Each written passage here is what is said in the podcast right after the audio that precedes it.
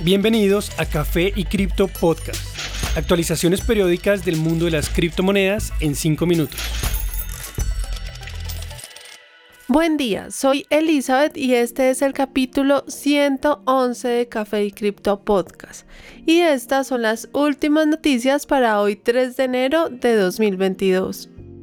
En cuanto a precios, Bitcoin continúa moviéndose en los niveles de la última semana, oscilando entre 46 mil y 48 mil dólares aproximadamente. Su objetivo inmediato es recuperar los 50 mil dólares y su precio exacto actual es de 47 mil 50 dólares. Ether empieza a mostrar recuperación acumulando 7% de incremento en el precio durante los últimos 5 días. Al momento de la grabación, su precio es de 3.800 con un objetivo próximo a 4.000 dólares. BNB sube 4%, su precio actual es de 530 dólares. De momento se soporta en la curva de precio promedio o EMA de 100 días. Su objetivo es a 550 dólares, donde se ubica la EMA de 50 días. Solana muestra poca volatilidad continúa a 175 dólares, manteniendo su precio en el rango entre 170 y 180 dólares. Se soporta actualmente en la EMA de 100 días. Cardano también muestra poca variación.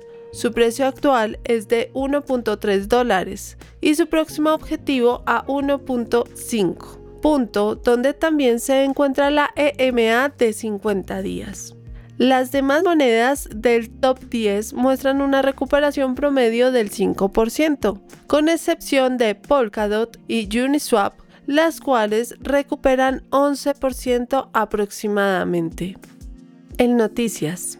Una de las compañías de videojuegos más conocidas en el mundo planea aumentar su participación en el universo de los juegos en blockchain para 2022. El presidente de Square Enix Yosuke Matsuda, en una carta emitida el 1 de enero, afirmó que espera que el gaming en blockchain se convierta en una gran tendencia en adelante. Sus palabras fueron, las tecnologías elementales para permitir juegos en blockchain ya existen y ha habido un incremento en el conocimiento y aceptación de criptoactivos en los últimos años. Vamos a monitorear de cerca los cambios en este espacio, escuchando a todos sus usuarios, y aumentaremos los esfuerzos para desarrollar negocios en este espacio. Hemos visto muchos ejemplos de NFTs con precio más alto de su potencial valor. Sin embargo, espero ver eventualmente un ajuste en sus precios a medida que se hacen más y más populares, con el precio de cada NFT revelando su valor real. Potencialmente emitiremos nuestros propios NFT en el futuro. Es una declaración notable, viniendo de una compañía famosa por juegos como la exitosa saga Final Fantasy. El segmento blockchain ha generado notables inversiones este año, incluyendo una inversión de 750 millones de dólares en la campaña de Forti.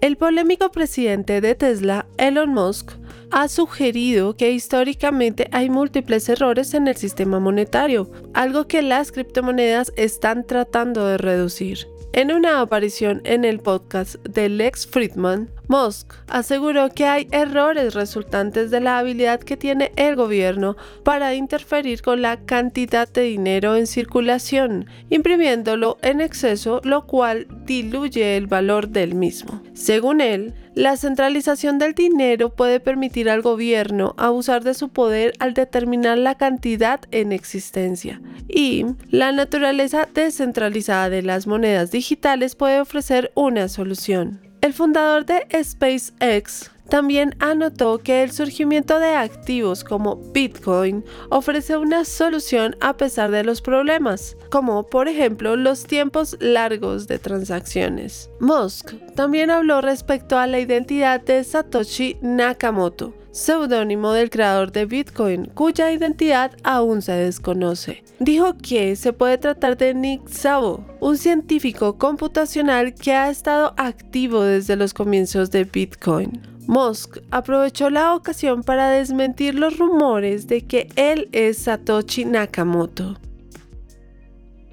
El político Lee Jae-jung, candidato a la presidencia de Corea del Sur por el Partido Progresista Demócrata, aceptará en su campaña Bitcoin y Ethereum, además de otras tres cripto aún no definidas, según el medio The Korean Times. Quienes apoyen su campaña podrán empezar a aportar este mismo mes. Todas las cripto donadas se convertirán a dinero con la ayuda de una bolsa local. Los planes también incluyen NFTs, ya que aquellos que donen recibirán un NFT con un recibo que mostrará la foto del candidato junto con sus promesas de campaña. Esto convierte al antiguo gobernador de la provincia de Yunji en el primer candidato en la historia en generar NFTs. Esto es parte de los esfuerzos de Lee para atraer votantes jóvenes. Según una encuesta publicada en noviembre, el 40% de las personas entre 20 y 40 años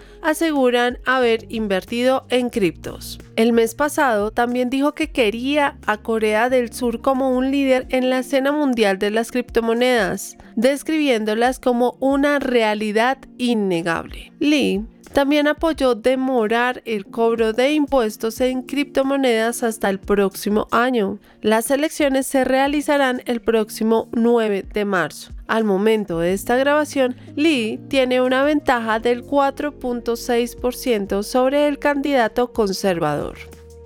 Gracias por acompañarnos en este nuevo episodio de Café y Cripto Podcast. Recuerden que pueden participar de la discusión y hacer parte de la comunidad de cripto entusiastas a través de nuestras redes sociales, Instagram, Twitter y TikTok, donde nos encuentran como Café y Cripto. Y no olviden, la cadena de bloques vino para quedarse. Los artículos y análisis mencionados en este podcast no constituyen una recomendación u oferta de inversión ni una promesa de resultados futuros. Haremos todo lo posible para garantizar la precisión de la información incluida en este podcast sin asumir ninguna responsabilidad por información faltante o incorrecta. Las operaciones con criptomonedas implican un elevado riesgo, incluyendo pérdida parcial o total del capital invertido y pueden no ser adecuadas para todos los inversores.